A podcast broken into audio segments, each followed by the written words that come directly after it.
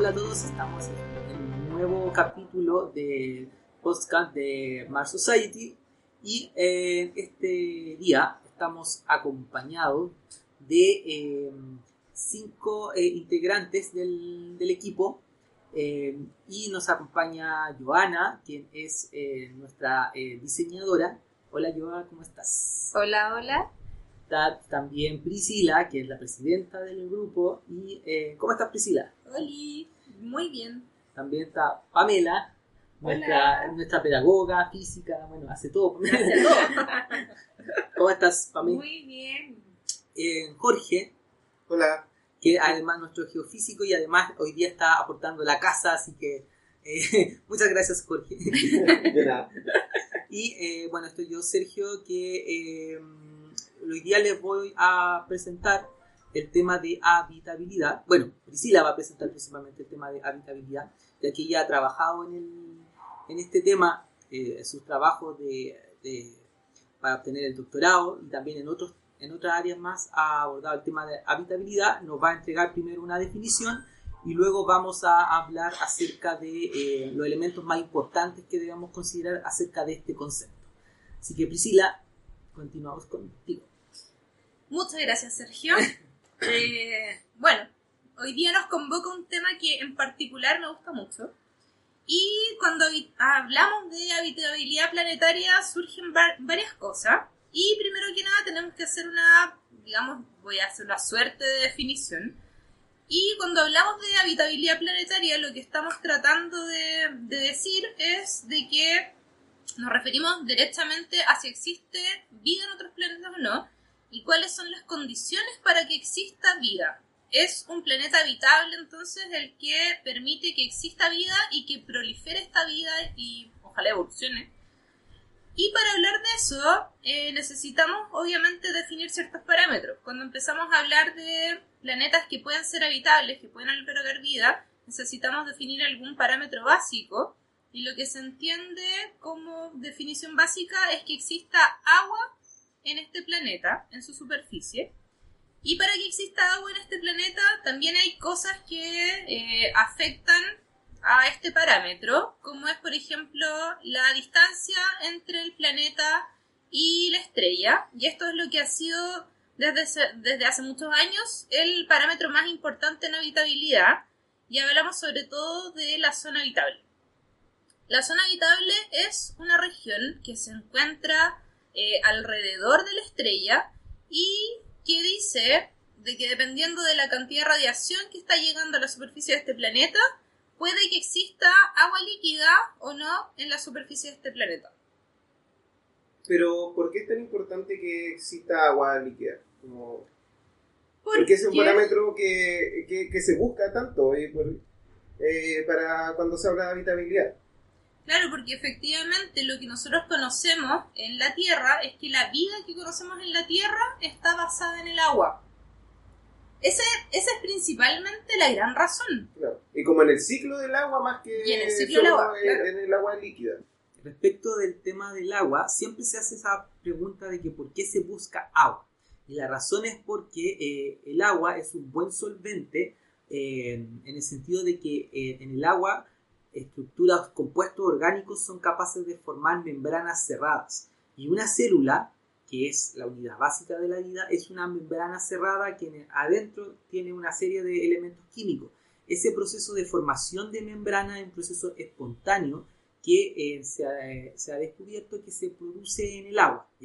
Y la razón de eh, lo que sucede en el, básicamente en el universo es que la química es la misma en todo el universo. Por lo tanto, siendo la química la misma en todo el universo, entonces es eh, el proceso espontáneo que se formó en la Tierra también podría formarse en otro planeta, que es la formación de estas membranas cerradas. Claro, igual hay otro eh, compuesto. O sea, bueno, aparte del agua, es que eh, no reacciona con, con otros compuestos, entonces no, no se transforma. Por eso funciona como, eh, como una especie de solución donde se pueden formar este tipo de compuestos. Otro eh, elemento, no, eh, otro compuesto también que se ha propuesto eh, ha sido el metano, que podría funcionar como un solvente en, alguna temperatura donde se, se pudiera generar un ciclo del metano. para que eh, se volviera líquido. Acá en la Tierra está en estado gaseoso, pero a temperaturas más bajas. Eh, titán podría haber un ciclo eh, de metano. de metano donde tuviese su fase sólida, eh, gaseosa y líquida, tal como el agua acá, y tendría ciertas eh, equivalencias en cuanto a la eh, en cuanto al agua. Pero yo creo que principalmente se busca eh, vida en base a, a agua o como solvente, porque es lo único que tenemos como ejemplo. Claro, Si bien el, el metano también podría funcionar y también había, habría sus equivalentes en, en ciertos tipos de, de moléculas eh, que funcionan acá en el agua para formar estructuras como que dan orígenes a células o a, a a la vida. En la teoría funciona, pero quizás en la práctica no es tan factible o es mucho más fácil que se produzca en el agua o simplemente no lo hemos visto. Una de las preguntas que a mí me han hecho harto cuando hablo de este tema es, igual es controversial hablar del agua como, como la base de la vida en otros planetas.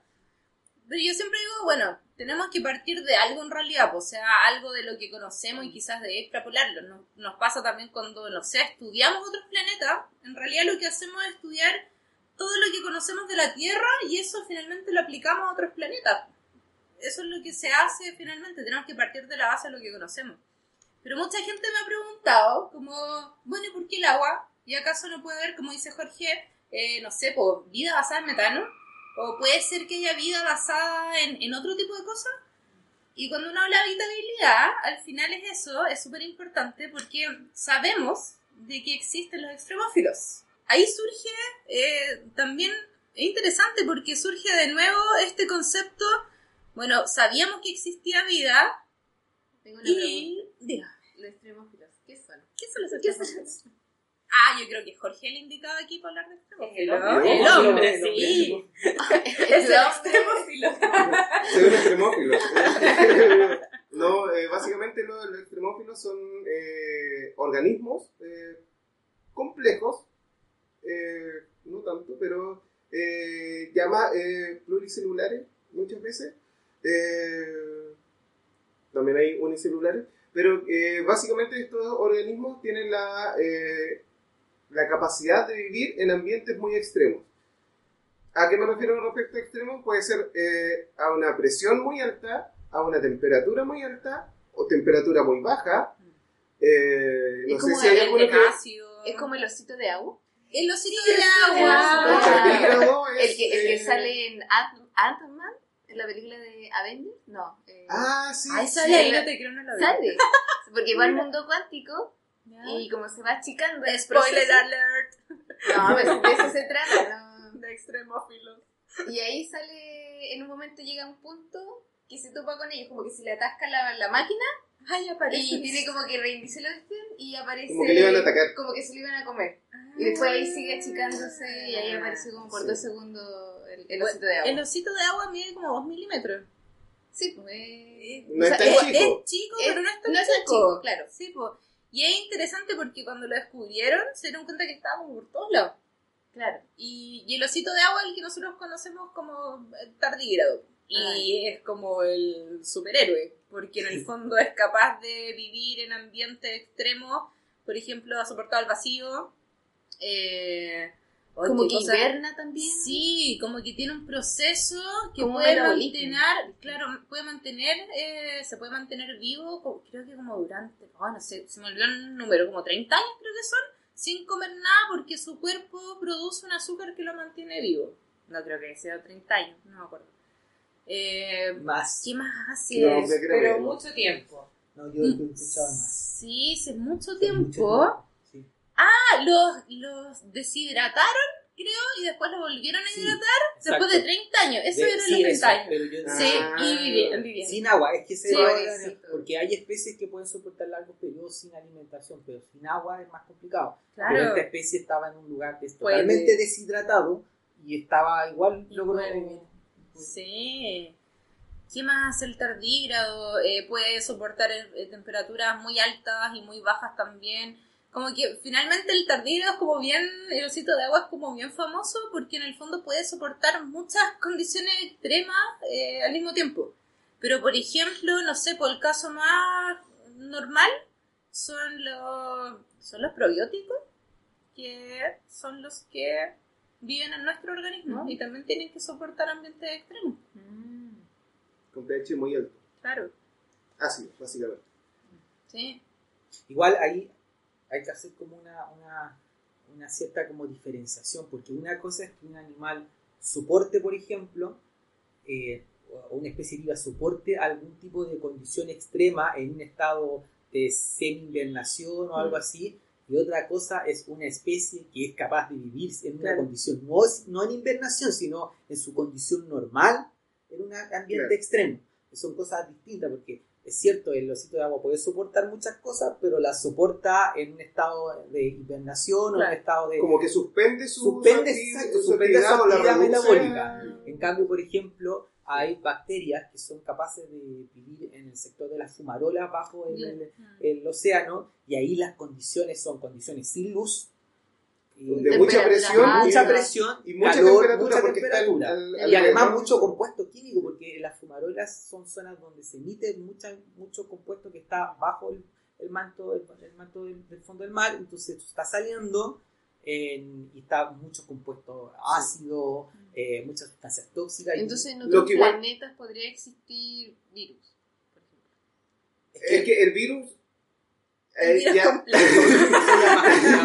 Ay, Sí, Ahí es nos que- metiste en Es que ahí te- tendríamos que ver si es que los virus están vivos o no. también, Claro. ¿no? Sí. Y los virus están como ahí en.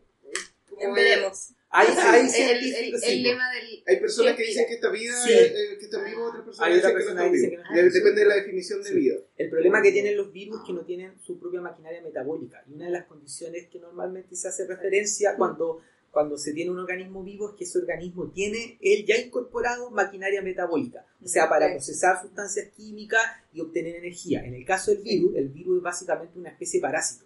Él no tiene esa maquinaria metabólica y lo que él hace es invadir otro organismo y Ah. utilizando el otro organismo para esparcir, para eh, obtener su, la replicación, porque básicamente el virus es como una especie de máquina replicadora. Es lo que hace Como replicarse, replicarse, El replicarse. simbionte. Más, más que sin, ¿no? yo diría más parásito que simbionte, porque Ah. el simbionte es una relación Mutua. eh, eh, mutua. En cambio, el parásito lo que hace es utilizar al otro y en muchos casos el virus, consume. cuando lo, cuando lo termina consumiéndolo y termina en muchos casos matando al otro organismo. Entonces, es distinto la, la relación. Y también muere al final. Y de el hecho, virus. Sí. Pero igual ahí eh, empieza a ser como bien suspicaz como la definición, porque claro, acá en el planeta Tierra, como que el consenso en general es que los virus no están vivos. Es como una cosa ya con mayor eh, eh, pelea en algunos sectores Sí, o, con ciertas cosas, pero como uno podría decir sin, sin temor a equivocarse mucho, que los virus no están vivos. Pero ¿qué pasaría si encontráramos un virus en Marte? Yo creo Claro. que todos diríamos se encontró vida. O por O, o, eh, empezaríamos a, Claro.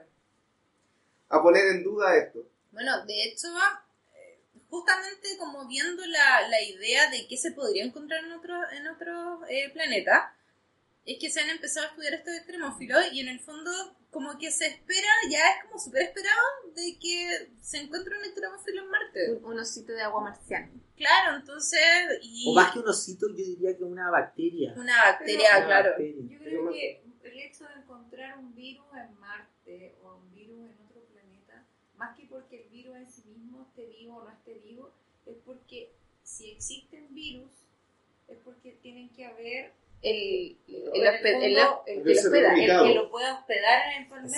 Exacto, sí. Entonces yo creo que es como un antecedente de que puede haber algo más aparte de ese virus.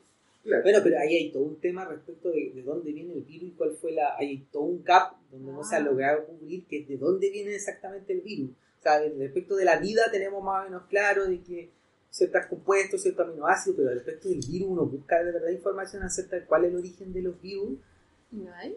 y, y ahí hay un espacio.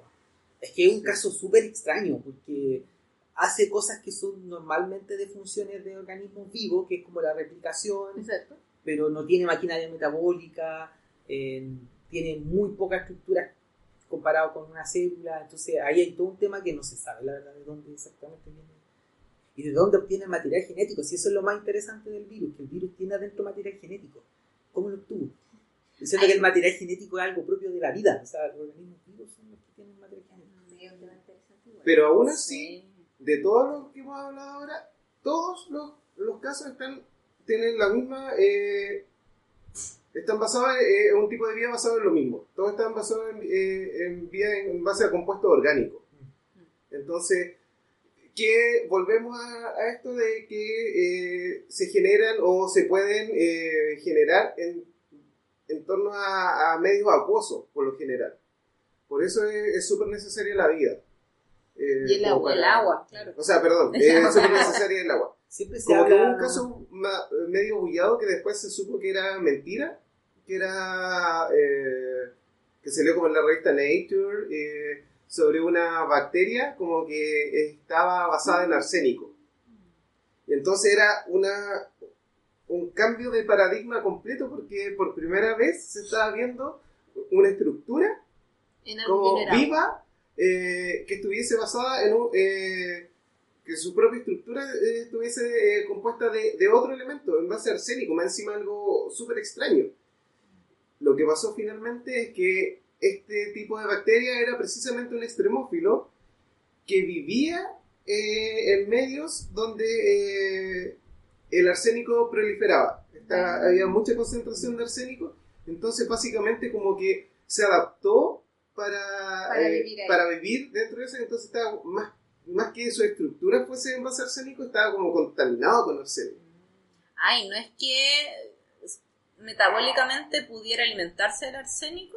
Como que parece como que no le hacía nada, una cosa así. No, no sé eh, bien en qué eh, desencadenó esto porque muchos eh, trataban de replicar o ver las cosas y todos mostraban cosas distintas a, a lo que el paper original había, había dicho, porque claro, era una cosa súper grande. Siempre, se habla y de hecho Y como que habían capítulo- eh, metido en datos y cosas así. O sea, en un capítulo de Los Simpsons donde preguntan si en el capítulo en donde el señor Burns es el, el extraterrestre. Ah.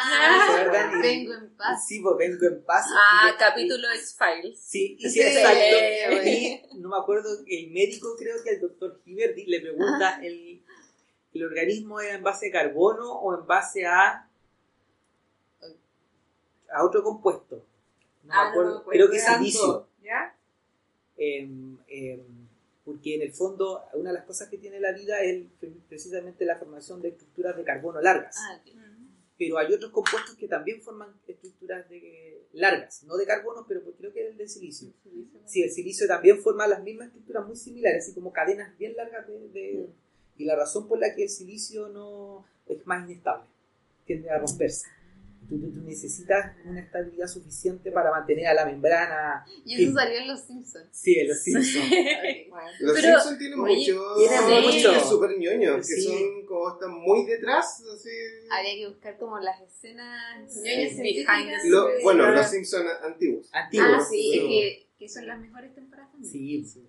Sí, pues ese capítulo de Les traigo paz. es maravilloso. O cuando va como a la tercera dimensión. No, a la cuarta Sí, a la, no, a la tercera. Era la tercera. Ah, sí, era la tercera. Sí, porque ya no Porque está ellos son en 2D. 2D. Claro. Entonces tenemos claro que tiene que ser en base de agua, porque es lo que ya todos hemos conversado este rato. Y ese, esa agua tiene que encontrarse también en las tres fases, por lo menos.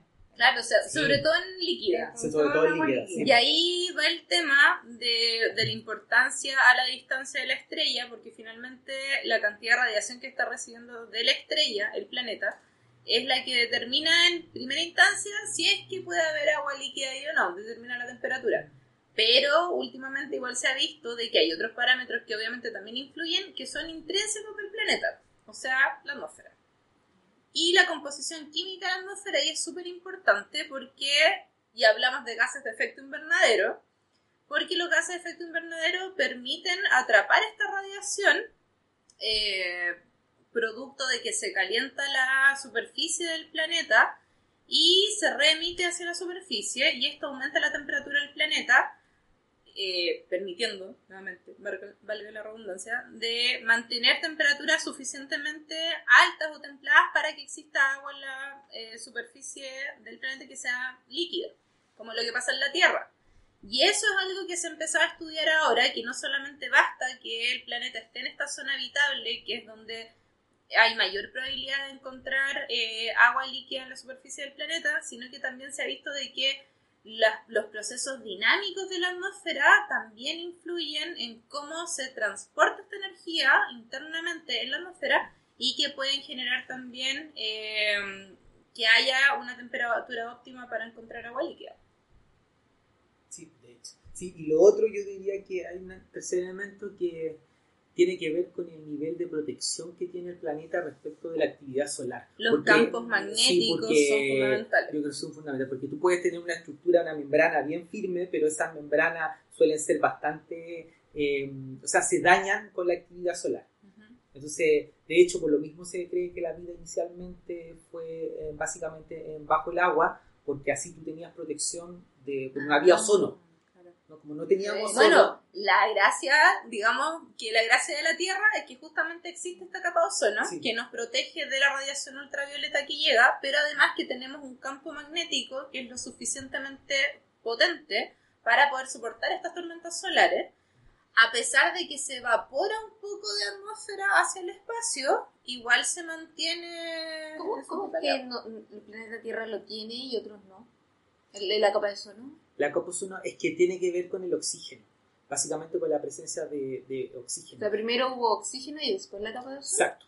No, porque dentro del mecanismo del oxígeno y del ozono eh, eh, interfiere la radiación. Entonces, como que la radiación eh, separa las moléculas de oxígeno eh, y queda un oxígeno libre, que es como altamente reactivo. Y ese puede re- eh, reaccionar con otro, eh, con otro oxígeno gaseoso y formar como esta molécula de tres Mm. eh, que, que ozono. Y después ese ozono también tiene otras transformaciones. Entonces es como eh, el primero. propio oxígeno va generando ozono y el ozono se va transformando en oxígeno más otro.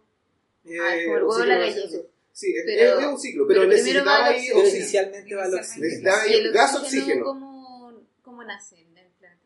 O sea, ahí hay, hay o sea, el- se cree la, que la atmósfera, eh, desde la atmósfera primitiva siempre había una pequeñísima cantidad de oxígeno, porque ya lle- llegando radiación solar, parte, por ejemplo, del agua que podía haber en el ambiente se podría haber separado y haber Disociado. y haber generado oxígeno. Pero esas cantidades eran extremadamente bajas, casi inmedibles desde el punto de vista, digamos, paleo. Entonces, lo que se cree es que la- la- el, gran, el gran volumen de oxígeno que, que- con el cual se completó la, eh, se llenó la atmósfera fue básicamente eh, producto de la actividad metabólica del organismo.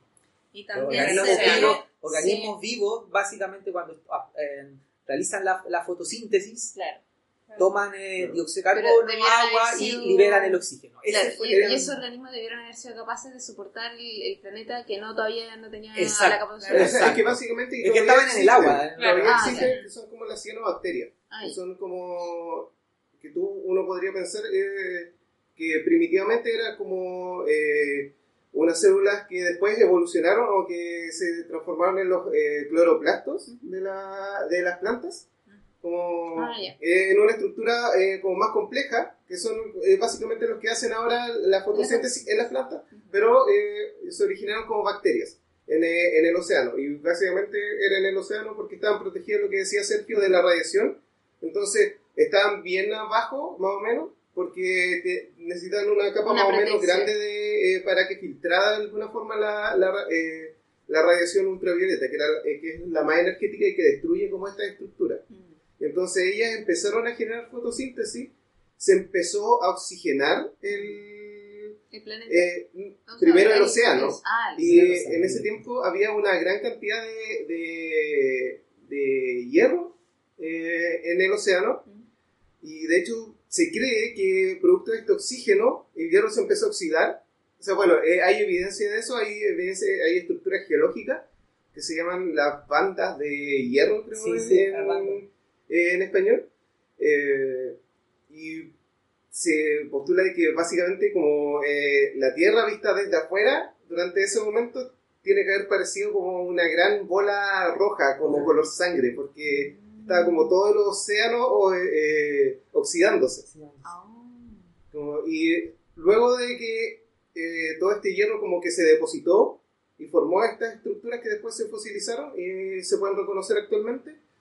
Eh, el, el océano estaba saturado y en ese momento empezó A salir a queda como lleno. Claro. Entonces ya cuando ya no cabía más oxígeno, bueno, se empezó a llenar la atmósfera con el, con en el ese oxígeno. momento. Y en ese momento ya después se empieza a, a reaccionar con la radiación ultravioleta afuera y entonces se empiezan... a esto es generar como una cadena escala- de acción. Claro, como que cada vez la, eh, las cianobacterias podían estar más arriba eh, en la superficie porque necesitaban menos protección y entonces le llegaba más radiación también de la que ellos podían eh, procesar Claro. y por lo tanto generaban más oxígeno que a su vez generaba como más protección y entonces cada vez estaban más arriba. Entonces, ¿Marte tiene ozono? No, Ah, Entonces, Y de se- se no tiene No campo tiene- magnético. No, pero, Ah, pero se han detectado pequeñas trazas de, de ozono. Pero, siempre es que también hay oxígeno, siempre Sí, hay ah. como... Pero, Pero no, pero no tiene capa ozono. Pero Ahora, pasó tiene otra cosa, trazas, muy forma trazas. de agregar oxígeno a Marte. Es que pasó otra cosa más en la. Tierra. O sea, también se ve que, claro, el efecto de la vida es súper importante en la producción de oxígeno, pero también si uno va a los registros paleoclimáticos, o sea, de muchos años atrás, cuando empieza a disminuir la temperatura en la Tierra, hay momentos en que la Tierra pasa por periodos de glaciación y esos periodos de glaciación también ayudan a aumentar el, oxígeno en la Tierra. Entonces hay, hay varios procesos que tienen que ver como con toda la historia del clima en la Tierra que son muy diferentes a los que han, los que se ven en Marte y que tampoco tenemos mucha más información de Marte porque necesitamos excavar, pues o sea, necesitamos hacer Ah, un- sacar, un testigo de tierra. claro, es un testigo de tierra. La idea que tienen alguna gente es que el dióxido de carbono que está en, en- en En Marte Marte. es separarlo, en carbono y oxígeno, y ese oxígeno ayudarlo Ayuda. como para El problema de, de Marte es ampliar. es- bueno, aparte de eso, no, el problema que tiene también eso es que, bueno, Marte está perdiendo siempre atmósfera. Sí. porque no tiene la, no eh, tiene la- el el campo campo, magnético. magnético. Y el campo magnético no lo tiene porque Se detuvo la conversión el- interna el- que había dentro el centro de... del planeta se paró de girar. Claro. O sea, no, O no sea, se ha es que, detectado eh, la conversión. Marte es más chiquitito que la Tierra. Sí. Entonces, dentro de la formación planetaria, como que, eh, como que se empiezan a formar como asteroides, tú podrías pensar. Eh, como de polvito empieza a chocar, se empiezan a formar cada vez como trozos más grandes y estos empiezan a chocar entre sí. Y ese choque, obviamente, que genera energía. Ya. Y eh, entonces, luego de muchos choques, muchos choques, muchos, muchos, muchos, muchos choques, tú empiezas a formar planetesimales y planetas y estructuras mucho más grandes. Ya. Y entonces, como esto está tan caliente, eh, es, es prácticamente como eh, líquido, como metales pesados o, o roca, más bien líquida, en estado como más líquido, medio líquido eh, sólido, y gracias a esto se puede diferenciar. Básicamente que los, los metales más pesados empiezan a irse al centro por ley de, eh, de gravedad. Eh, y entonces eh, en el centro eh, habría un centro de hierro que sería como lo, lo más abundante y pesado, porque también eh, depende de la abundancia, hay elementos más pesados, pero dentro de los más abundantes que hay en, en el universo, como para formar sistemas planetarios, está el, el hierro.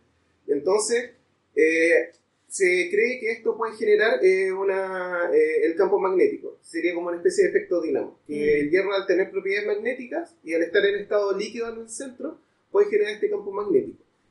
Lo que pasó en Marte, o lo que se cree que pasó en Marte, es que la energía que generó el planeta como que se acabó antes. Entonces, como era más pequeño, eh, tenía menos energía. Entonces, la, en la Tierra todavía tenemos reserva para mantener eh, el núcleo eh, en estado líquido, pero en Marte el núcleo se habría solidificado. O quizás no, no estar eh, sólido, sólido, pero estaría más sólido y no generaría eh, estos campo campos magnéticos, por lo menos con la intensidad que se necesita para proteger.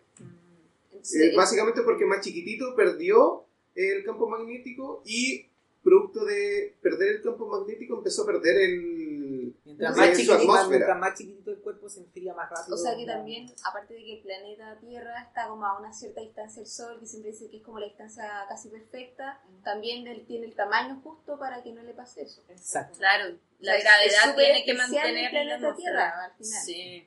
Claro, también dentro de la habitabilidad depende el tamaño. El o- tamaño. O, también la estrella a la cual eh, tú estás. La Porque si tomamos nuevamente como ejemplo la Tierra, le tomó cierta cantidad de años desarrollar vida. Pero ¿qué pasa si la vida es súper común y se desarrolla siempre que puede? Pero, por ejemplo, hay un planeta que es muy chiquitito, entonces se enfrió muy rápido y si tu atmósfera la perdió muy rápido, entonces la vida no alcanzó a evolucionar. Sí, y hay otro tema ahí de que en realidad tú necesitas un vecindario que sea lo más tranquilo posible para que la vida evolucione. Claro. porque en el fondo, si tú tienes, tú tienes una gama tremenda de estrellas con distintos tipos de actividad, o sea, que su campo magnético puede ser súper intenso y que cada cierto tiempo, eh, sea más frecuente o no, tire estas tormentas solares, tire este, eh, este material eyectado desde la, eh, desde la estrella.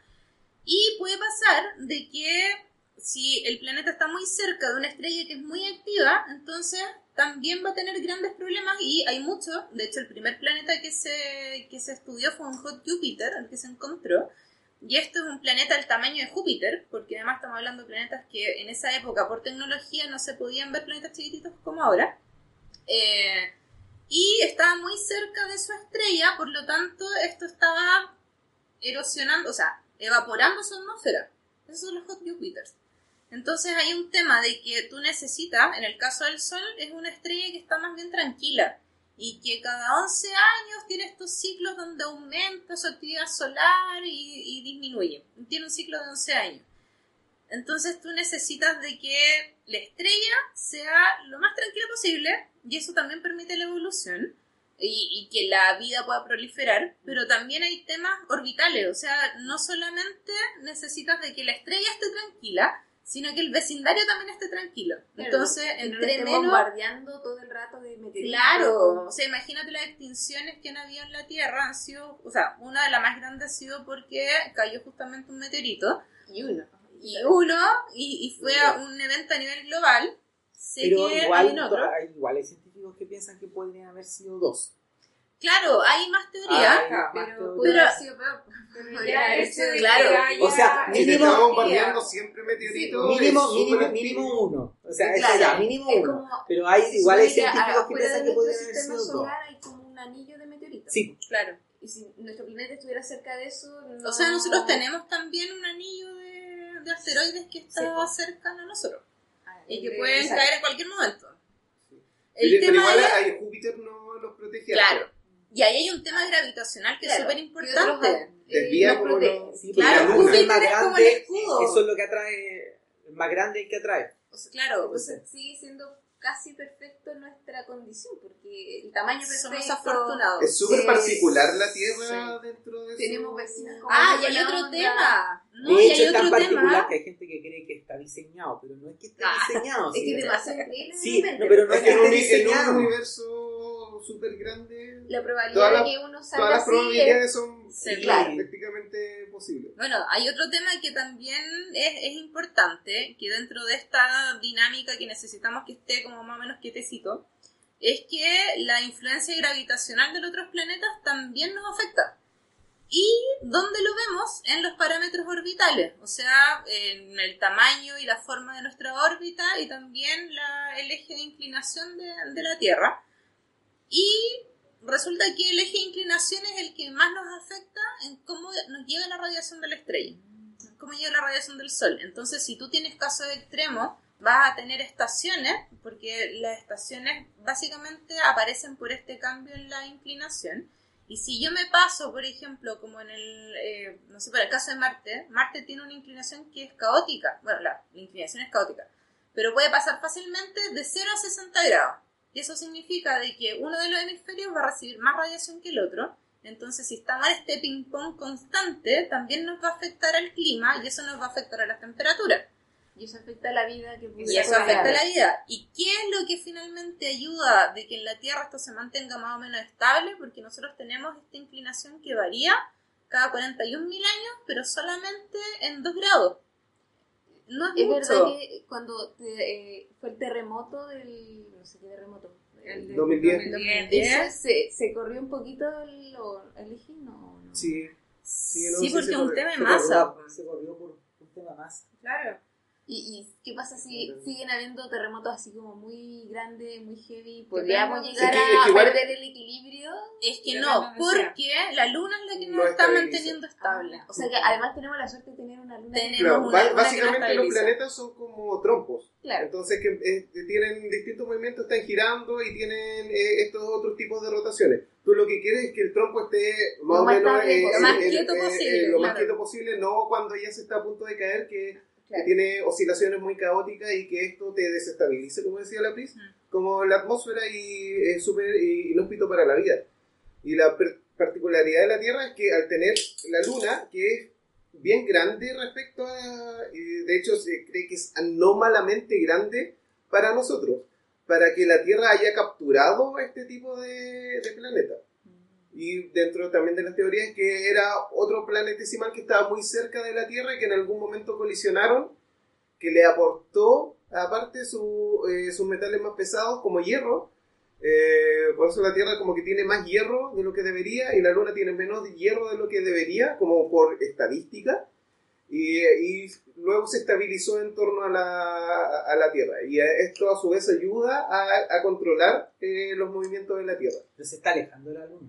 Sí, pues. Sí. La luna siempre se está Y los, los planetas que tienen más de una luna, las- esas lunas no lo ayudan a estabilizarse. Es que son Son chiquititas. chicas, O sea, en claro. comparación a... Sí. Ah, claro. O sea, las proporciones también es otra Son. La Sí. proporción que tiene la luna. Todo va en la gravedad. Finalmente ese es el juego que mantiene el- la estabilidad. Se- Sigue siendo ideal el planeta Súper Tierra. Claro, básicamente de que no hay plan B eh, es, es casi cierto, porque es como podremos viajar a otros planetas, pero sí. sigue siendo el planeta Tierra muy Tú tienes que tratar de reproducir las condiciones de la Tierra y eso es súper eh, difícil. Claro, Y es como lo que vimos antes, que básicamente tú lo que necesitas es, para desarrollar vida, es que las condiciones estén más o menos estables. Y es ahí el problema con el cambio climático actual, de que eh, tú estás desestabilizando el sistema y lo estás haciendo muy rápido, porque cambios en, en el clima siempre, Siempre han habido, pero ahora tú lo estás haciendo tan rápido que estás desestabilizando las cosas Claro. y entonces es No muy difícil predecir lo que va a pasar y adaptarte. Y Por la Tierra, claro, uno no sabe cómo va a responder. Porque después del último pic de calor que hubo muy intenso en la Tierra, esto empezó a disminuir la temperatura. Pero ahora, si estamos aumentando y aumentando la temperatura tan rápidamente, en 100 años, no sabemos qué va a pasar, pues, no sabemos cómo va a responder después. Por eso ese es un tema súper interesante que vamos a discutir en el próximo podcast, así que Chan, escúchenos. Y yo creo que ya para finalizar este podcast, eh, ¿alguna eh, palabras finales? No hay, no hay plan B. No hay plan B. No, bueno, básicamente la única opción es Marte, de hecho. Eh, Porque está dentro por- de la zona porque habitable. está dentro de la zona habitable, pero de verdad ir a otro, En el si- borde. a otro sistema, lo- los otros sistemas que tenemos cerca, eh, son sistemas, por ejemplo, que algunos tienen dos, dos soles, dos estrellas, Ah, y eso es están ya, a están muy lejos. O sea, lo- lo- o sea, el cálculo es que nos demoraríamos unos partos, unos pares de cientos miles de años en llegar allá. Claro, es más probable que, Y además- es más probable que nos matemos Sí, antes. po, y además, y además de demorarnos vamos a llegar a unos sistemas nacionales que son totalmente Caóticos. inestables comparados con, con, con Este es este. el podcast de la No hay muerte. ninguna garantía de nada, porque hay otros que son, son bi, tienen dos estrellas y ahí lo- la- lo- los fenómenos orbitales ya son caóticos. No, Son además que no creo que la sociedad humana dure tanto para llegar a tener la tecnología para llegar siquiera, porque nos estamos matando ahora, imagínate. Sí. Sí, bueno. Bueno, lo más... Pero, Básicamente- o sea, yo creo que es bien intenso el tema con Marte y la terraformación y Mm. la habitabilidad, porque todo el mundo se pregunta si realmente se puede o no. No, Y yo tampoco creo. Es súper complejo. O sea, si uno va a vivir a Marte, vas a tener que vivir con tu trajecito y en condiciones súper Sí, adversas. o sea, es imposible. ya. Sí. a menos que a alguien se le ocurra ir de justo como en el clavo, pero, Pero físicamente hablando, es que hay, hay muchas cosas que lo campo magnético de Eh, partida. sí. Por eso una vida como en la Tierra actualmente, No, en Marte Ah. Y la cantidad de años que necesitaría también para que eso... sí. y evolucionar Evolucionar. y claro, adaptarte No. finalmente a esas condiciones, así como ahora ya. No. Yo me quedo con las palabras de. No hay No hay plan. plan B. No hay plan. Tenemos que salvar nuestro planeta. Así, así se va a llamar el... el- No hay plan B. no hay plan B. No hay plan B. Bueno, muchas gracias por escucharnos. Nos conectamos en el próximo podcast que va a ser sobre cambio climático. Así que, chao. Estén atentos a las novedades. Chao.